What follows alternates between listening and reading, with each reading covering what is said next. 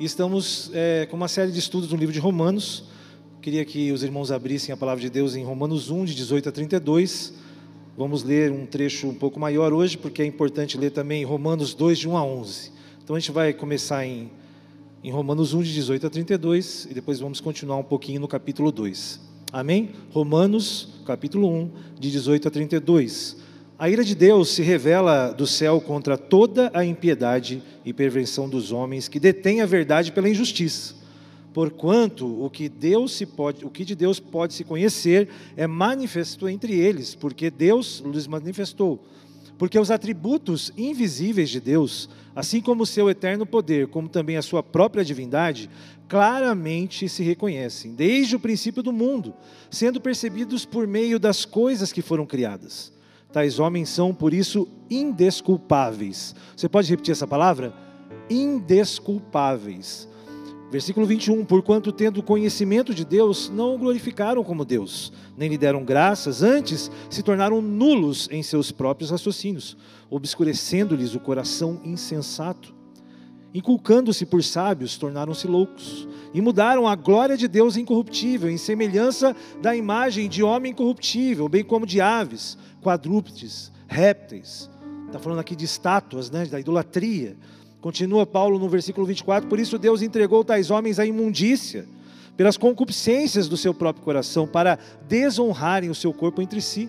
Pois eles mudaram a verdade de Deus em mentira, adorando e servindo a criatura em lugar do Criador, o qual é bendito eternamente. Amém. Por causa disso, os entregou Deus a paixões infames, porque até as mulheres mudaram o modo natural de suas relações íntimas por outro, contrário à natureza, semelhantemente os homens também, deixando o contato natural da mulher, se inflamaram mutuamente em sua sensualidade, cometendo torpeza, homens com homens, e recebendo em si mesmos a merecida punição do seu erro. E por haverem desprezado o conhecimento de Deus, o próprio Deus os entregou a uma disposição mental reprovável, para praticarem coisas inconvenientes, cheios de toda injustiça, malícia, avareza e maldade, possuídos de inveja, homicídio, contenda, dolo, malignidade, sendo difamadores, caluniadores, aborrecidos de Deus, insolentes, soberbos, presunçosos, inventores de males, desobedientes aos pais, insensatos, pérfidos, sem afeição natural e sem misericórdia. Ora, conhecendo eles a sentença de Deus, de que não são passíveis de morte os que tais coisas praticam, não somente as fazem, mas também aprovam o que assim, os que assim procedem. Agora vamos para Romanos 2, de 1 a 11. Portanto, és indesculpável. Vamos falar de novo? Indesculpável, ó homem, quando julgas, quem quer que sejas, porque no que julgas a outro, a ti mesmo te condenas, pois praticas as próprias coisas que condenas. Bem sabemos que o juízo de Deus é segundo a verdade contra os que praticam tais coisas. Tu, ó homem, que condenas os que praticam tais coisas e fazes as mesmas, pensas que te livrarás do, do juízo de Deus? Ou desprezas a riqueza da sua bondade e tolerância e longanimidade, ignorando que a bondade de Deus é que te conduz ao arrependimento, mas segundo a tua dureza e coração impertinente, acumulas contra ti mesmo ira para o dia da ira e da revelação do justo juiz de Deus, que retribuirá a cada um segundo o seu procedimento. A vida eterna aos que, perseverando em fazer o bem, procuram a glória, honra e incorruptibilidade mas a ira e a indignação aos facciosos, que desobedecem à verdade e obedecem à injustiça. Tribulação e angústia virão sobre a alma de qualquer homem que faz o mal, ao judeu primeiro e também ao grego. Glória, porém, honra e paz a todo aquele que pratica o bem, ao judeu primeiro e também ao grego, porque para com Deus não há acepção de pessoas. Ufa, né? um texto grande, né? Mas que ele é necessário. Não adianta você ler Romanos 1, de 18 a 32, e não ler os primeiros 11 versículos do capítulo 2, porque Paulo está aí é, fazendo essa, né, essa comparação entre os dois perfis que existia ali é, na igreja de Roma. Né, a série de estudos chama Esses Romanos. Semana passada a gente fez uma introdução né, à carta de Paulo aos Romanos, e sem dúvida nenhuma é a obra-prima de Paulo, gente, sobre teologia. Não são simples os assuntos tratados em Romanos, mas são muito importantes para a nossa fé. Você precisa conhecer aquilo que você crê. Amém, meu irmão? É importante isso. Né? Então a gente não precisa ter medo, não. Alguém já disse que Romanos é a cordilheira do Himalaia da teologia, né? que é a maior cordilheira do mundo. Não é fácil, não, é alto, se você quer trilhar. E quem trilhou, e quem caminhou, quem resolveu escalar essa montanha foi Martim Lutero. Vocês conhecem Martim Lutero? Temos que conhecer, né, meus irmãos? Ele é o reformador da igreja. Esse mês de outubro, que a gente está começando agora, aniversário do Wendel ontem, né? Dia 31 de outubro, nós vamos comemorar 504 anos né, da reforma protestante. Essa é uma data importante para todos nós, né? E nós estamos ali é, lembrando do cisma, né, da divisão que aconteceu na Igreja Católica, chamado a nave mãe, né?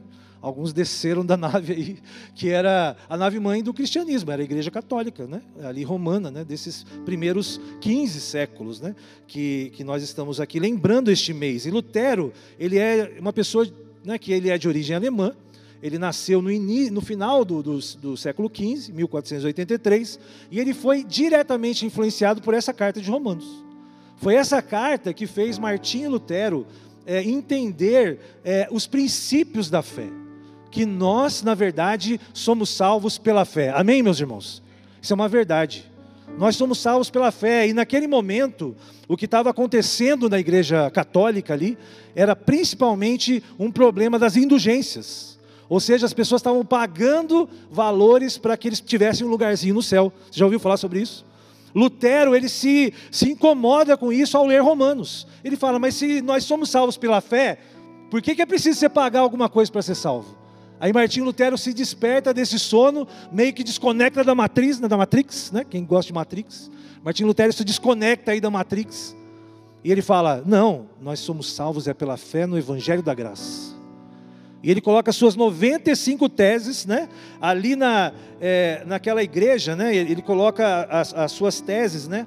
A, em, alguns dizem, né? Que na verdade ele teria colocado isso é, ali na igreja de Wittenberg, que é, mas na verdade colocado ali na porta, mas na verdade parece que foi uma carta que ele pode ter mandado também, no caso aqui para é, Alberto de Brandenburgo, que no caso ele era arcebispo de Mainz. Então ele manda essas 95 teses. E ele fala: olha, de acordo com isso, nós estamos no caminho errado. Foi o que Lutero fez. Isso foi a, a revolução aí, né? E o que aconteceu é que, como a imprensa já no século XVI havia sido é, já inventada, isso aí né, a carta de Lutero se espalhou por toda a Europa. Essas 95 teses. E daí começa o movimento chamado protestante. O protestantismo começa aqui. O luterano, né, o luteranismo, e também o protestantismo começa. E nós estamos nesse mês, então, no final do mês, estamos lembrando os 504 anos da reforma protestante. Depois, Martinho Lutero escreve as cinco solas, né, que seriam somente de Lutero. Não sei se já ouviu falar com isso, mas sola fide, que é somente a fé. Sola Escritura, somente a Escritura, fala só, é, é, sola, solos Cristos, ou seja, somente Cristo, e sola gratia, somente graça, e por último, sola a Deus, glória, ou seja, somente a Deus a glória, ou seja, isso é suficiente para que nós tenhamos a vida eterna, amém? Não precisa de mais nada, não precisa de indulgência, tudo que Jesus conquistou na cruz é direito nosso, é nossa herança, amém? Não precisa ser pago. Isso daí é, é, é, é essa história tem tudo a ver com Romanos que a gente está lendo aqui, porque a palavra de Deus revela, salta aos olhos daquele que está cego. É a palavra de Deus que desperta, e os movimentos de avivamento vêm pela leitura da Bíblia e pelo conhecimento da palavra. Lutero enfrentou o que chamaram de dieta de Ormes, né? um tribunal que foi ali é, agendado para tratar o caso dele. A igreja católica se reúne, né, o clero né, da igreja, e ele fala assim: Olha, você tem que vir aqui, Lutero, o que você está falando não tem nada a ver. E olha o que Lutero diz, uma célebre frase: Não tenho medo de entrar na cidade de Worms, ainda que tenha mais demônios do que telhas em cima de suas casas. Lutero falou assim: ó, Não tenho medo, não me envergonho, é porque ele leu a carta de Romanos. Não me envergonho do Evangelho de Cristo, porque é poder. Amém, meus irmãos? A gente não tem que ter medo das trevas quando a gente está centrado em Cristo. Lutero não teve medo, e a carta de Romanos foi esse, esse monte que Lutero escalou. Então nós também devemos buscar né, esse, esse caminho. E sabe o que aconteceu? Olha como Deus usa a vida de uma pessoa que quer subir ali os degraus da teologia. Meus irmãos, Lutero, trans, nesse tempo ele foi, é, ele foi condenado, né, e ele foi, na verdade, excomungado, julgado como herege e para não ser morto, um príncipe sequestra Lutero e leva ele para o seu palácio. E Lutero fica um tempo ali e traduz toda a palavra de Deus, de Gênesis a Apocalipse, do grego para o alemão. A primeira vez que alguém tem esse contato com a sua própria língua, e Lutero é tido como quem é, inaugurou o dialeto alemão. A língua alemã veio de Lutero. Olha como Deus usa homens que querem ser é, inspiração nas mãos dele, né, meus irmãos? Pode influenciar até a língua de um país como a Alemanha. Não tenha vergonha do Evangelho de Cristo. Deus quer usar de você um protagonista na história do reino dele, amém? Aqui para Campo Grande, você pode ser uma, um grande homem, uma grande mulher nesta cidade se você entender o poder do Evangelho. E Romanos, que Romanos seja essa nossa inspiração. Né? O texto trata hoje de termos difíceis de se falar. Primeiro, da depravação total do ser humano. Isso é uma, é, uma, é uma parte teológica. Todos nós somos, por natureza do pecado, totalmente depravados. Não tem um justo sequer a não ser Jesus. Isso é uma verdade que nós lemos aqui, né, do capítulo 18 ao 32, algumas duras verdades é, entre elas, fala sobre a ira de Deus. Pastor do céu, olha, nós estamos saindo de uma pandemia. O senhor vem falar de ira de Deus. Meus irmãos, a ira de Deus, ela não é como a ira humana. Talvez a gente tenha medo de ouvir falar, né? Porque Paulo fala aqui sobre isso. Olha, todos nós estamos sujeitos à ira de Deus. Mas nós pensamos em ira e temos a nossa ira, quando a gente fica irado. Né? E a palavra de Deus fala: irai-vos, mas não pequeis. Né? Então existe um limite para isso. Mas a ira de Deus é de um Deus perfeito e justo. Meus irmãos, Deus não tem como não se irá olhando para o pecado. Ai de nós, se fosse assim, né? se, se Deus não se irasse pelo pecado, porque Deus é santo. Amém, meus irmãos? E o convite aqui a nós é sermos santos, porque o nosso Deus é santo. Não, nós não somos perfeitos, mas nós podemos buscar santidade. Esse é o desafio de Romanos, né? É, a ira de Deus, ela se revela nos seres humanos, sem acepção de pessoas. É o que nós lemos aqui. Deus não faz acepção de pessoas. Não existe desculpa para o pecado da injustiça, né? porque fala aqui da idolatria, que é a, a relação com Deus, né? e a imoralidade, que é a relação com os irmãos. Aqui fala vários, vários pecados, né? um que você comete contra Deus, que é adorar algo que não é o próprio Deus, e fala também das coisas que nós temos nas nossas relações verticais com os nossos irmãos. Fala de vários itens aqui, situações que nós lemos aqui. Mas logo no versículo 18, Paulo afirma a base de tudo isso, né? Está tudo ali no capítulo, até o versículo 11, 1,18 fala: A ira de Deus se revela do céu contra toda a impiedade e perversão dos homens, que detém a verdade pela injustiça. Então está, isso nos nivela, todos somos pecadores, amém, meus irmãos? Então essa injustiça de Deus, essa ira de Deus, ela vai contra a impiedade, porque a impiedade ela é quando nós não temos um relacionamento com Deus, então nós somos impiedosos, e ela também é, se revela aqui na perversão, na, na perversão, que é a imoralidade no relacionamento com os nossos irmãos. Essa é a questão, e Deus se revela nesse momento, né? E essa, distor dessa distorção de relacionamentos, tanto com Deus quanto com o nosso próximo, né? E para os nossos dias não é fácil falar sobre esses temas aqui, né? Nós, hoje você falar sobre homossexualismo, está falando, uau, esse pastor é homofóbico. Não é fácil tratar desses assuntos aqui. Mas ela é duramente aplicada. Talvez algumas pessoas falem, essa página devia ser rasgada da Bíblia. Romanos 1. Mas na verdade, Deus, ele ama todas, todos os pecadores. Deus, Deus, ele ama o homossexual, ele só não aceita o homossexualismo. Mas o foco desse texto, meus irmãos, a gente tem que fugir do legalismo, porque não fala só disso, fala de tudo. Fala de todos os outros comportamentos quando a gente é desonesto, quando a gente fala coisas erradas, quando a gente mente. Tudo está no mesmo tá no mesmo caldeirão e a gente com aquele olhar legalista às vezes dá um foco na, no homossexualismo, mas não existe pecadinho e pecadão para Deus, meu irmão. Minha irmã, tudo para Deus é pecado. Mas Deus nos ama apesar de nós. Amém, meus irmãos? Eu não tenho diferença nenhuma de uma pessoa que está com problemas em relação ao seu gênero, nenhuma. Eu sou tão pecador quanto ele. Difícil falar isso, mas é verdade. Eu e você, pastores, líderes, somos tão pecadores quanto. Essa é uma verdade. Existiam duas audiências ali, né? Os irmãos que eram gentios e gregos em Roma e os judeus que moravam em Roma, né? São do, como que dois irmãos dentro da igreja. Aí eu lembrei de dois irmãos do Buriti. Tem uma cidade assim, né? Dois irmãos do Buriti. Eu sou novo aqui, viu, gente? Então estou aprendendo. Fiz uma pesquisa, tentei. Por que que chama dois irmãos do Buriti, né? Aí eu entendi que é porque dois distritos se uniram, mas o pastor Otoni, que é o nosso Google aqui, né, sobre o Mato Grosso do Sul, né, ele sabe tudo aqui, ele falou que é porque tem um rio que chama Dois Irmãos do Buriti. que deságua ali naquela cidade. O pastor Joelson está ali, tem uma resgate. Outra coisa boa de dois irmãos do Buriti tem uma resgate lá, amém, gente? E está se desenvolvendo ali. Então o tema de hoje foi dois irmãos de Roma. Né? Não é o dois irmãos de Buriti, mas é o dois irmãos de Roma. Primeiro, aquele que estava ali ouvindo toda essa lista que a gente falou, né? Todos esses problemas, né? Todos os gregos, os romanos ouvindo sobre homossexualismo, sobre conceitos errados, sobre problemas, todo mundo ali, e tinha aquele judeu meio que sentado ali falando: graças a Deus que eu não sou assim. Esse judeu aqui, que é o outro irmão, representa o legalista, representa aquela pessoa que acha que é melhor que os outros, que acha que, graças a Deus, Deus me livrou desses problemas. Aí Paulo vem no capítulo 2, versículo 1 e fala: Olha, ninguém tem desculpa porque você também pensa sobre isso. Jesus, meu irmão, ele fala: ah, você é adúltero, mas se você pensar mal em relação a uma mulher, você já está adulterando. Não é fácil, a graça não é fácil viver a graça, porque nós somos tão falhos quanto.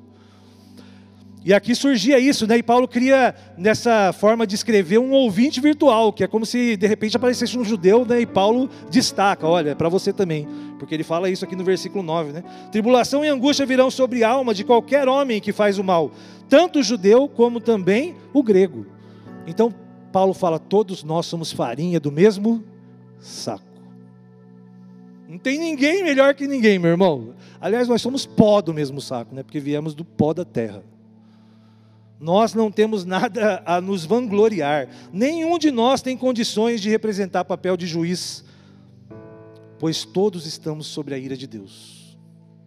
Todos nós estamos no sentido de que falar de ira de Deus pode fazer a pessoa torcer os lábios, franzir as sobrancelhas, né? Ira de Deus. Deus tem uma ira santa, meu irmão, e ele não pode realmente permitir ou ele não pode se deixar né, é, não se irar pelo pecado, pois ele é santo. Então a função desse trecho que nós lemos é acabar com qualquer orgulho, meritocracia ou autojustiça que existam em nós. A, a, a situação difícil desse texto se torna mais fácil de entender, porque todos nós precisamos de Deus. Lá no Catecismo Maior de Westminster, né, eu tenho lido no Romanos o, catecismo, né, que é, tem uma pergunta que fala: o que, que é pecado? É a pergunta 24 do catecismo maior. Pecado é qualquer falta de conformidade com a lei de Deus, ou a transgressão de qualquer lei por ele dada como regra à criatura racional. E em Romanos 3, 23, meus irmãos, se puder colocar aqui, na aqui no, no Data Show, Paulo reafirma essas condições trabalhadas nesses capítulos. Olha o que ele fala. Se você puder passar aqui, Carol, Romanos, ou pastor Romanos 3, 23, fala: Pois todos pecaram e carecem da glória de Deus. Paulo costura tudo isso em Romanos 3, 23 e fala isso, porque todos pecaram e destituídos estão da glória de Deus. Todos nós precisamos de Deus, amém, meu irmão? Todos nós precisamos de Deus. Paulo reafirma essas questões, né? E sem qualquer, ou seja, sem qualquer justificativa, todos precisamos da justificação de Jesus, amém? Ninguém tem justificativa nenhuma. Você precisa da justificação de Jesus. Sem ela, nós não temos acesso à salvação. Nenhum de nós, sem Jesus, poderia chegar diante de Cristo. Existe uma mensagem reconfortante nesse texto tão difícil que a gente leu, que se estabelece como um escudo para a ira de Deus. E a verdade dentro da justiça de Deus é que todos são iguais, ninguém é privilegiado, ninguém tem desculpas e nem carteirinha. Ah, eu sou filho de crente, crentinho, eu sou, não existe isso. Porque o judeu acreditava que, ah, eu sou filho de Abraão, então já tenho a promessa, mas Paulo fala, você também é indisculpável. O Israel nacional é colocado aí em xeque, né? Na carta de Romanos, né? Que você não tem direito só porque você é filho de Israel, você, você precisa de Jesus, amém? É isso que Paulo está dizendo aqui. Então, melhor dizendo, Deus constantemente tem se revelado e fala: ninguém tem desculpa, porque todas as coisas foram criadas, já são suficientes para você saber quem é Deus. Ninguém tem desculpa, nem um índio lá no, lá no Himalaia, nem um, um monge lá do Himalaia, nem um índio da Amazônia, nem nós aqui da grande cidade, ninguém tem desculpa de dizer que Deus não existe. A gente pode querer esconder isso, mas tudo que Deus fez prova que Ele existe. Essa é a revelação. Romanos 2, 9 eh, a 11, que nós lemos, fala: Tribulação e angústia virão sobre a alma de qualquer homem que faz o mal, ao judeu primeiro e também o grego. Mas olha só o que ele fala: Glória, porém, e honra e paz a todo aquele que pratica o bem. Se você se esforçar em praticar o bem, né, tanto o judeu primeiro e também ao grego, porque para com Deus não há acepção de pessoas. Meus irmãos, se nós nos esforçarmos a fazer o bem, Deus vai glorificar a sua vida, a minha vida. Deus vai trazer para você, nesse esforço de ir contra a sua natureza, Deus vai trazer honra e Deus vai trazer paz para a sua vida e para a sua família. Porque nós vamos contra a maré, né? contra a nossa natureza. A gente vai lutando contra. Em Cristo, meus irmãos, nós recebemos glória, honra e paz quando a gente pratica o que a gente não pode fazer, porque Paulo mesmo fala: o bem que eu quero eu não faço, e o mal que eu não quero, esse eu faço. Que maravilha saber que esse amor de Deus opera em nós, e nós estamos assim sendo direcionados para desfrutar do shalom, da paz de Deus. Meu irmão, que coisa maravilhosa. Sabe por que a gente vive atribulado? É porque a gente sente falta do jardim que Deus criou é que Deus quis nos colocar num ambiente de paz. E nós, por nossa vontade, a gente quis sair desse, dessa proteção de Deus. E a raça humana, ela se torna pecadora. Olha a lista de pecados: homossexual, avarento, injusto, malicioso, invejoso, insolente, arrogante, presunçoso, maldoso, implacável. Aquela pessoa que não tem, né? Não tem dó. Jesus conta história assim, né? O cara foi perdoado, aí quando foi a hora dele, ele não quis perdoar, ele é implacável. Olha aqui a lista, aqui a lista não é, não é, não termina aqui não. Desleal, sem amor pela família, bisbilhoteiros, está escrito aqui. Está tudo no mesmo nível. Aquela pessoa que gosta de fuçar na vida dos outros. Você está tão mal na foto como qualquer outra. Está escrito já já que homicida. Você está tão mal na foto, você é bisbilhoteiro. Paulo coloca uma situação aqui que a gente realmente não tem como fugir. Caluniadores, né? Quem não gosta de uma fofoca? Quem não põe uma lenha quando a coisa está pegando fogo, você já ainda põe uma gasolina ainda, né? Ainda fala que é para orar. Nós estamos falando para orar, só para orar. Não é assim que a gente fala. As pessoas falam, eu estou falando isso só para você orar, meu irmão. Né? Aí conta aquilo que a pessoa falou para você não contar. Terrível isso aqui. Hein? Difamadores. Tá tudo no mesmo, né? Na mesma, no mesmo pacote da farinha. A gente é tudo feito da mesma coisa. Nós nos relacionamos com Deus e com o nosso próximo como irmão ciumento, que disputa um lugar de atenção. Tem outros dois irmãos famosos na Bíblia, não é? Que a mãe falou assim: Jesus, quando você reinar, será que os meus filhos, um não podia ficar do lado direito do rei e outro do lado esquerdo? Olha que mãe, já estava querendo colocar os filhos em lugar especial. Tem, né, esses dois irmãos, eles queriam ali, eles queriam ter força, né? Sentar do lado direito do rei, do lado esquerdo, né? A mãe queria proeminência. Nós somos assim. A gente realmente é insaciável. O ser humano é insaciável em relação ao pecado. Homens e mulheres. Provérbios 30, 15 e 16 fala o seguinte, pastor, se puder me ajudar aqui, pastor doutor, e colocar Provérbios 30, 15 e 16. A sanguessuga tem duas filhas, a saber, dá e dá. Essa é a filha da sanguessuga, uma quer dar, a outra quer dar também. É, ela me dá, né? Há três coisas que nunca se afartam, sim, quatro que não dizem basta. Elas são a sepultura, a madre estéreo, a terra que, se farta, que não se farta de água e o fogo que nunca diz basta. Meus irmãos, nós somos que nem filhos de sanguessuga, a gente só quer sugar. Me dá, me dá. Esse é o nosso nome, é isso que a Bíblia fala do ser humano. Filhote de sanguessuga. Chato, Isaac? Filhote de sanguessuga. A gente tem que ler essa perícope, né, essa, esse trecho que nós lemos, né, de versículos de capítulo 1, de, 32, de 18 a 32, né, e 2, de 1 a 11, a gente tem que ler, meus irmãos, essa, essa é, de maneira inteligente, né, Paulo dirige esses dois irmãos, né, o grego e o judeu, que fazem parte do corpo de Cristo. Nós estamos aqui entre diferenças, amém? Nós não somos iguais uns aos outros. Cada um tem a sua história e juntos nós somos o corpo de Cristo. Então a gente tem que tomar cuidado com isso, né, de querer ser melhor que alguém. Nós não somos. Não existe diferença de cor, de raça, de credo, de problemas. Todos nós estamos debaixo da graça de Deus e também da ira dele.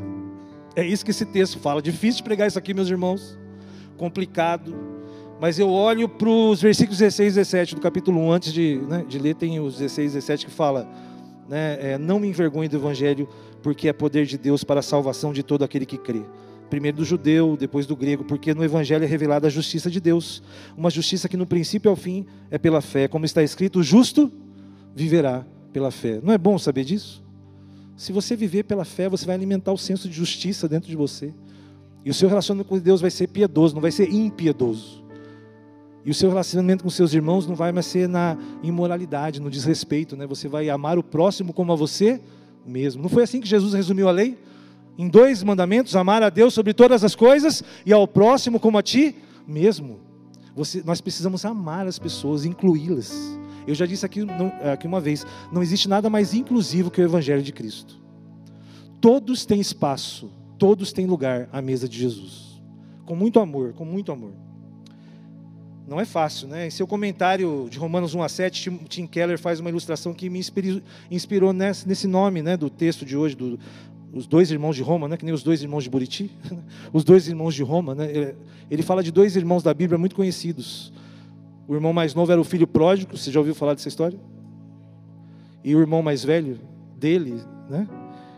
Eram dois irmãos muito conhecidos, né? O irmão mais novo representa os gregos, né? Os gentios representa cada um de nós. O César representa a mim.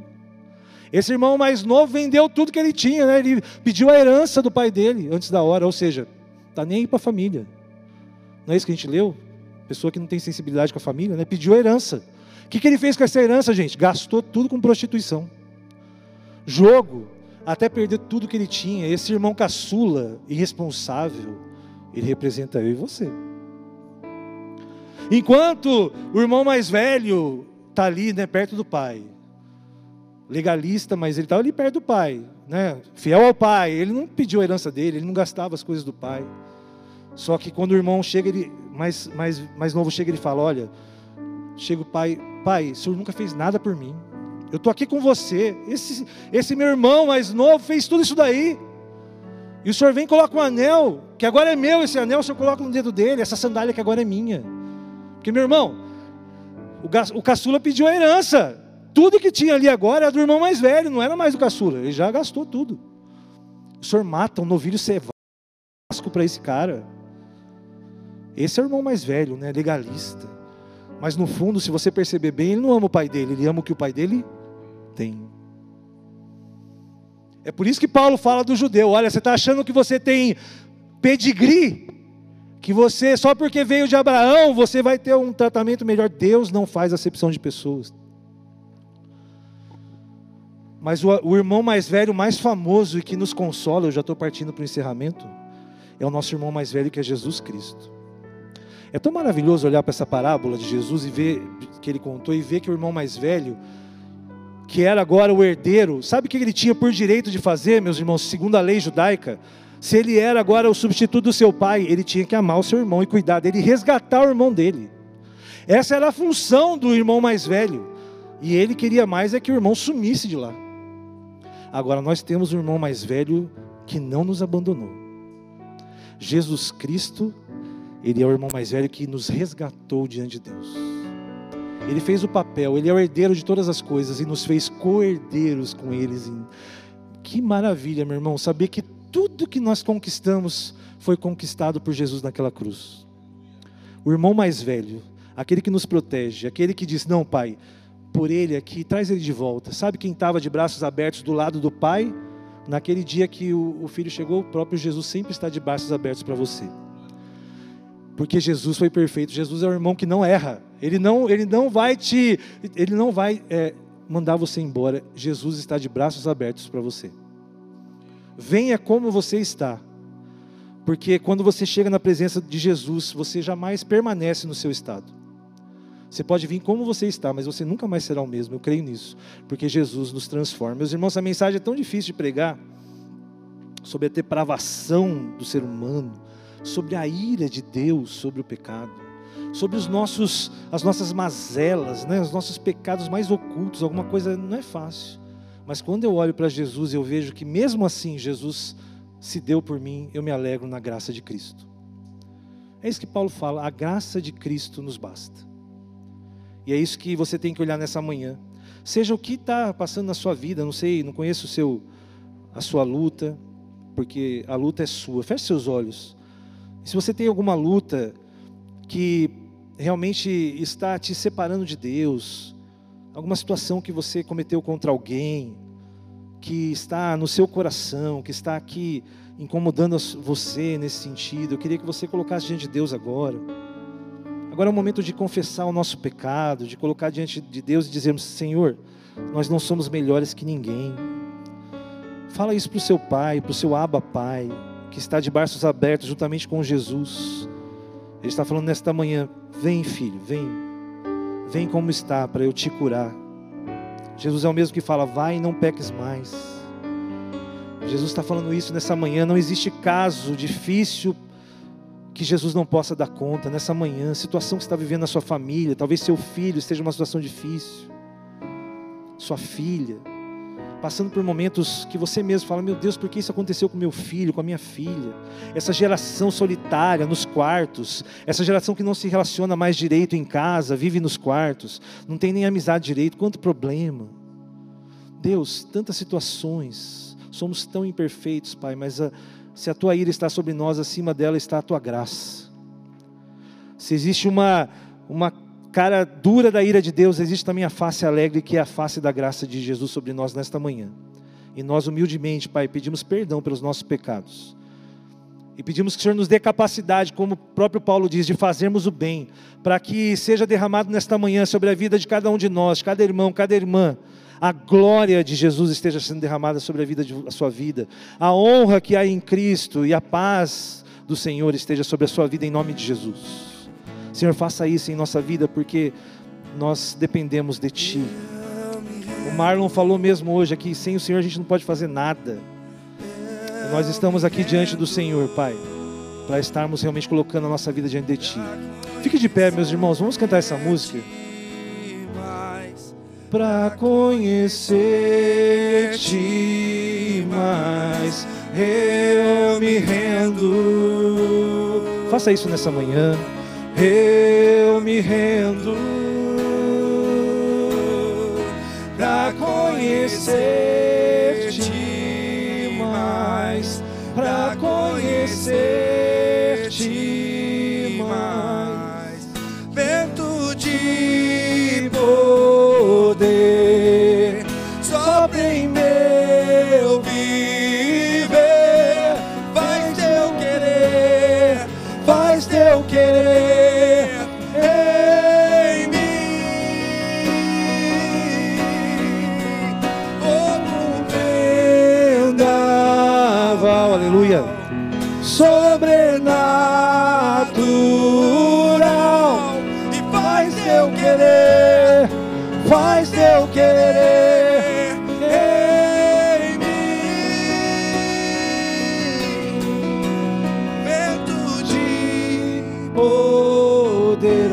essa verdade. Sopra em mim.